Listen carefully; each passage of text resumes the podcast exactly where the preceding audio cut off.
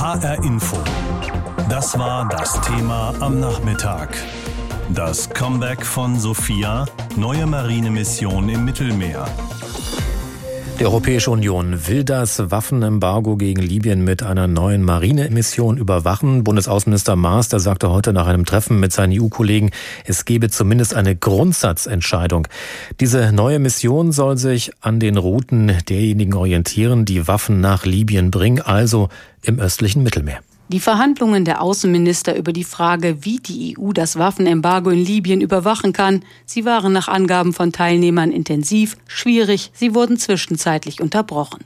Am Ende aber haben sich die Außenminister, darunter auch Heiko Maas, durchaus etwas überraschend grundsätzlich geeinigt. Dass die Europäische Union einen Beitrag leisten will zur Überwachung des Waffenembargos, wir werden uns jetzt daran machen, die Details einer neuen Mission zu erarbeiten, bei der es darum gehen wird, dass die Überwachung des Waffenembargos im Mittelpunkt steht.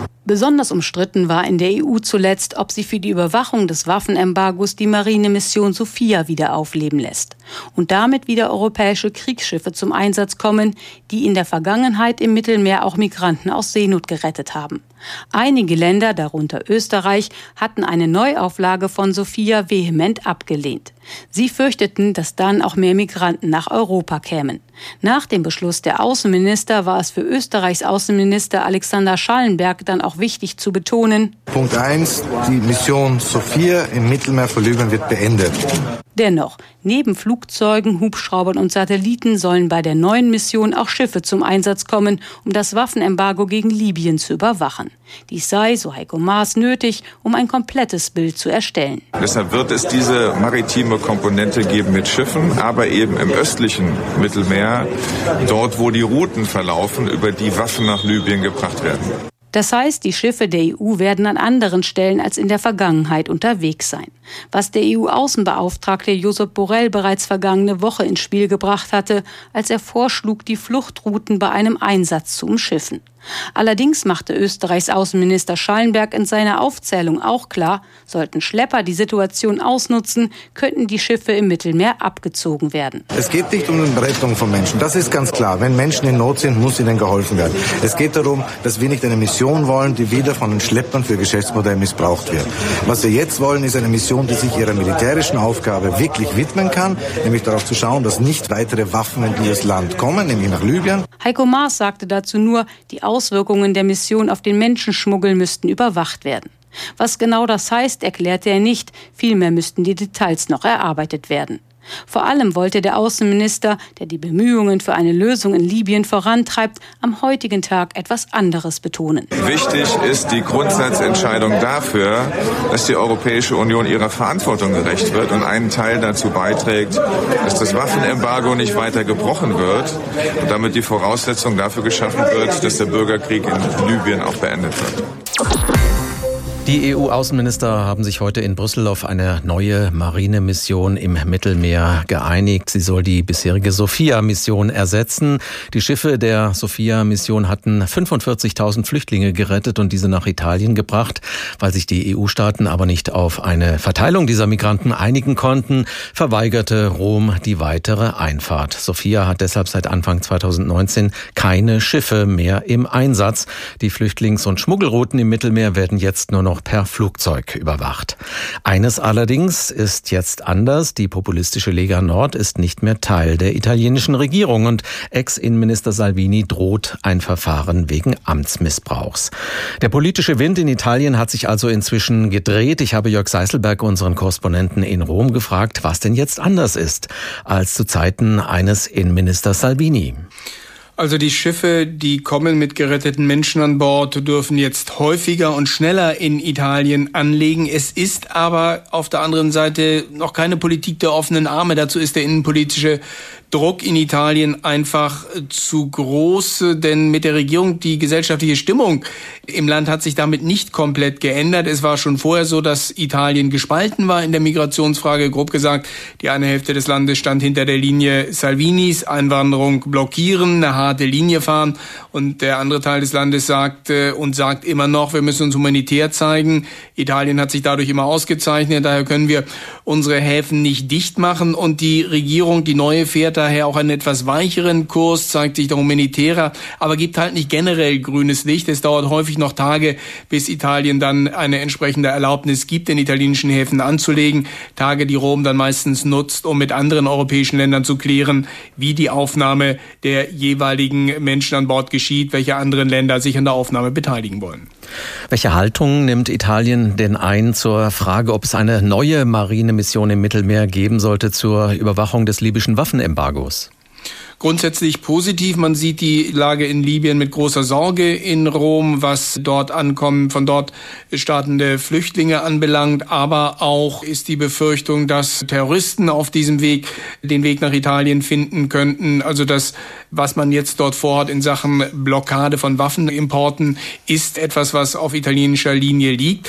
Der italienische Außenminister, ich habe ihn vor wenigen Minuten gehört, äh, hat sich geäußert zu der Einigung, die man in Brüssel erzielt hat und ihm war auch sehr wichtig zu betonen, dass es offensichtlich eine Vereinbarung gibt zwischen den Ländern, diese Regelung nochmal zu überdenken, wenn es sich wirklich zeigen sollten, dass aufgrund der neuen Mission mehr Flüchtlinge, mehr Migranten aus Libyen sich auf den Weg machen Richtung Italien, dass man dann die Beschlüsse korrigieren könnte. Das war ihm also sehr wichtig, dass dieser sogenannte Pull-Faktor mitgedacht wird. Das ist etwas, wo man in Italien gerade beim Bündnispartner Fünf-Sterne-Bewegung, zu der der Außenminister Di Maio gehört, schon auch auch Sorgen sich macht in dieser Richtung.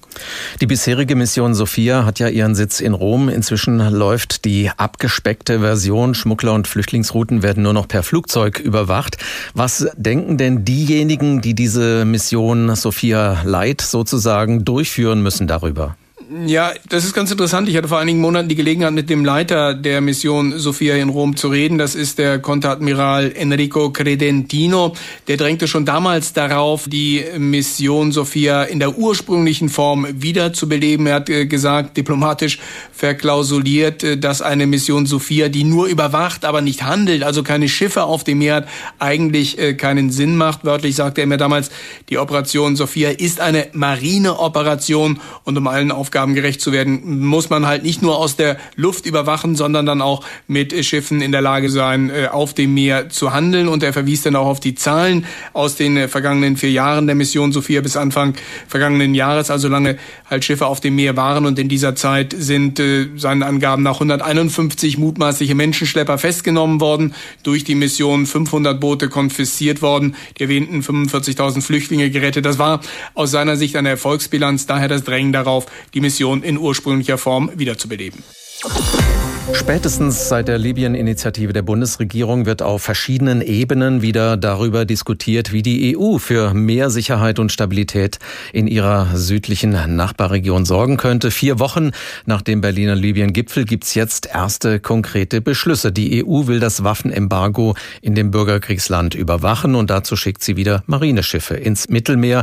Die neue Mission soll die bisherige Mission Sophia ersetzen. HR Info. Wissenswert. Holger Roman erklärt, worum es bei Sophia ging. Ihren Namen hat Operation Sophia von einem somalischen Mädchen, das im August 2015 an Bord der Fregatte Schleswig-Holstein zur Welt kam. Seine Mutter hatten Bundeswehrsoldaten zuvor aus Seenot gerettet. Es war die Hochzeit der sogenannten Flüchtlingskrise, als beinahe täglich Menschen beim Versuch ums Leben kamen, von Nordafrika aus übers Mittelmeer nach Südeuropa zu gelangen. Unter Federführung der italienischen Regierung starteten die EU-Mitgliedstaaten eine gemeinsame Marinemission, bestehend aus fünf bis acht Kriegsschiffen sowie mehreren Flugzeugen und Hubschraubern. Der Auftrag, das Seegebiet zwischen der Südspitze Italiens und der libyschen Küste zu kontrollieren und kriminellen Schleppern das Handwerk zu legen. Im Mai 2016 wurde das Mandat für Sophia noch erweitert. Von da an wurden im Rahmen des Einsatzes auch Einheiten der libyschen Küstenwache ausgebildet und das von den Vereinten Nationen verhängte Waffenembargo überwacht. Beim Erfüllen ihrer Kernaufgabe taten die Soldaten quasi nebenbei auch noch einen anderen wichtigen Job. Sie retteten Menschen vor dem Ertrinken. Offiziellen Zahlen zufolge wurden seit Beginn der Operation insgesamt etwa 50.000 Migranten auf diese Weise in sichere Häfen gebracht. Knapp die Hälfte davon allein von deutschen Schiffen. Im Frühjahr 2019, vor fast einem Jahr, wurde der Anti-Schleuser-Einsatz der EU weitgehend eingestellt. Schuld war das Veto Italiens, dessen damaliger Innenminister Salvini von der rechtsnationalistischen Lega-Partei keine Migranten mehr aufnehmen wollte. Auch von anderer Seite gab es Kritik, die staatlich finanzierte Seenotrettung ermuntere die Menschen zur Flucht. HR Info. Das war das Thema am Nachmittag. Das Comeback von Sophia, neue Marinemission im Mittelmeer. Sophia, so hieß die Mission der Europäischen Union, die Schleuserbanden abschrecken und kontrollieren sollte. Und dabei sollten Flüchtlingsrouten überwacht und auch der Waffenhandel im libyschen Bürgerkrieg sollte unterbunden werden. Jetzt will die Europäische Union, um das Waffenembargo gegen Libyen zu überwachen, eine neue Marinemission mit Luftüberwachung. Darauf haben sich die EU-Außenminister zumindest verständigt. Aber auch dabei wird die libysche Küstenwache weiter im Mittelpunkt stehen. Seit 2017 will die international anerkannte Regierung in Tripolis die Migration nach Europa vermindern oder eben auch unterbinden. Viel Geld ist in die Ausbildung der libyschen Küstenwache geflossen, fast 50 Millionen Euro. Andererseits gab es immer wieder Berichte über schwere Menschenrechtsverletzungen durch genau diese libysche Küstenwache. Thilo Frank ist unser Korrespondent für Libyen. Mit ihm habe ich vor der Sendung gesprochen. Was ist das eigentlich für eine Organisation? Also wie müssen wir uns die libysche Küstenwache vorstellen? Das ist gar nicht so leicht, die zu beschreiben. Ein Großteil fällt unter das libysche Innenministerium. Ein anderer Teil untersteht aber ein kleinerer Teil der Marine und damit der Armee. Insgesamt, da sind die Zahlen und Quellen nicht ganz eindeutig, sind es etwa 1000 Personen, die für die Küstenwache arbeiten. Aber wer das ist, da wird's eigentlich erst so richtig interessant, weil diese 1000 Personen oder dieses Personal rekrutiert sich zu großen Teilen aus Milizen, von denen es über 1000 in Libyen gibt. Eine ganz, ganz große Anzahl von Stämmen und da arbeitet natürlich jeder so ein bisschen in die eigene Tasche und deswegen ist das Ganze gar nicht so leicht zu durchschauen. Sie hatten das eben schon angerissen. Die libysche Küstenwache wird in großen Teilen von der EU und vor allem aber auch von Italien unterstützt. Das ist auf der einen Seite durch Ausrüstung, also Boote und Ortungsgeräte und auf der anderen Seite durch Training. Etwa 400 bis 500 Libyer werden aktuell ausgebildet nicht nur da drinne, wie man ein Boot steuert, sondern auch, wie man sich an die Menschenrechte hält zum Beispiel. Und Italien und die EU versorgen die libysche Küstenwache auch mit Informationen, ohne die die Küstenwache wahrscheinlich gar nicht arbeiten könnte. Jetzt gibt es aber auch immer wieder Vorwürfe, die in die Richtung gehen, dass die libysche Küstenwache selbst auch eine Schleuserbande sei. Was ist da dran? Also sie ist selber keine Schleuserbande, aber sie arbeitet auf jeden Fall zusammen mit Schleusern. Das haben mehrere Berichte von vor allem von Human Rights Watch nachgewiesen. Und man könnte sagen, die EU weiß auch darüber Bescheid. Es ist nicht ganz so einfach, wie eben schon angerissen. Libyen ist nicht Deutschland. Man kann sein Personal nicht einfach ausschreiben und dann bewerben sich da Leute und dann hat man gute Mannschaft da an Bord, sondern das ist ein Bürgerkriegsland. Es gibt keinerlei Strukturen. Man bezieht die Milizen eben mit ein und da wirtschaftet jeder in die eigene Tasche, versucht so viel wie möglich für sich selber rauszuholen und sich selber die Sicherheit in diesem Bürgerkriegsland zu schaffen weil man eben nicht auf die Zentralregierung vertrauen kann. Und gerade im Westen von Tripolis, Tripolis liegt im Westen von Libyen und im Westen von Tripolis noch einmal sozusagen, da ist es ein ganz besonders großer Flickenteppich. Und eben da starten auch die meisten Flüchtlinge ihre Reise nach Europa.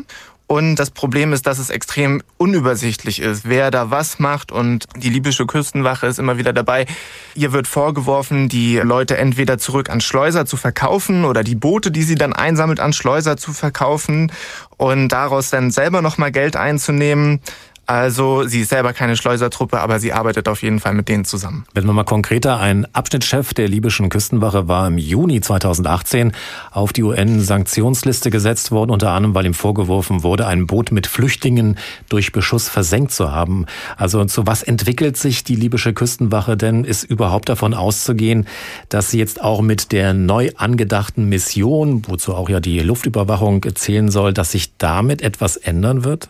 Das ist wirklich sehr, sehr schwer zu sagen. Wie eben schon angerissen, versucht die EU, die Leute auch zu schulen in Menschenrechten und hofft da, dass sozusagen deren Moralvorstellungen ein bisschen besser werden.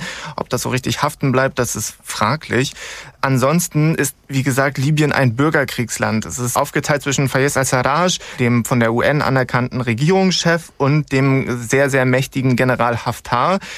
Wenn äh, ja der Fayez al-Sarraj an der Macht bleibt und da sich die, sage ich mal, die Strukturen einigermaßen stabilisieren, dann könnte man auch darauf hoffen, dass die Küstenwache sich stabilisiert. Wenn Haftar aber morgen Tripolis übernimmt oder übermorgen und das weiß man nicht, dann könnte das Ganze noch weiter in sich zusammenbrechen. Es ist also nicht so wirklich auf diese Küstenwache zu bauen als ein ja, solider Pfeiler.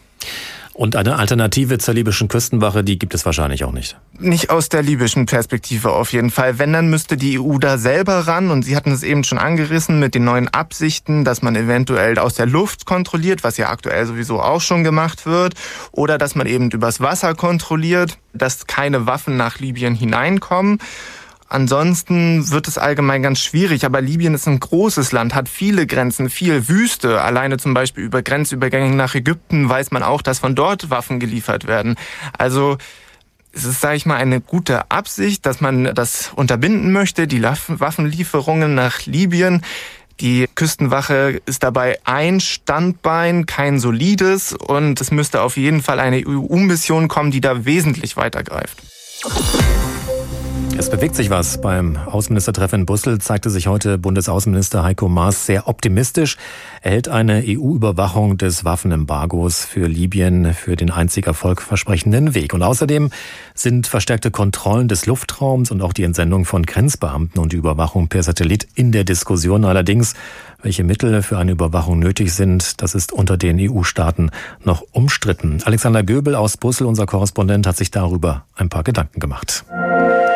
HR Info. Kommentar. Natürlich kann die EU den Bürgerkrieg in Libyen nicht alleine beenden. Aber sie will in ihrer unmittelbaren Nachbarschaft die Grundlage für Frieden schaffen.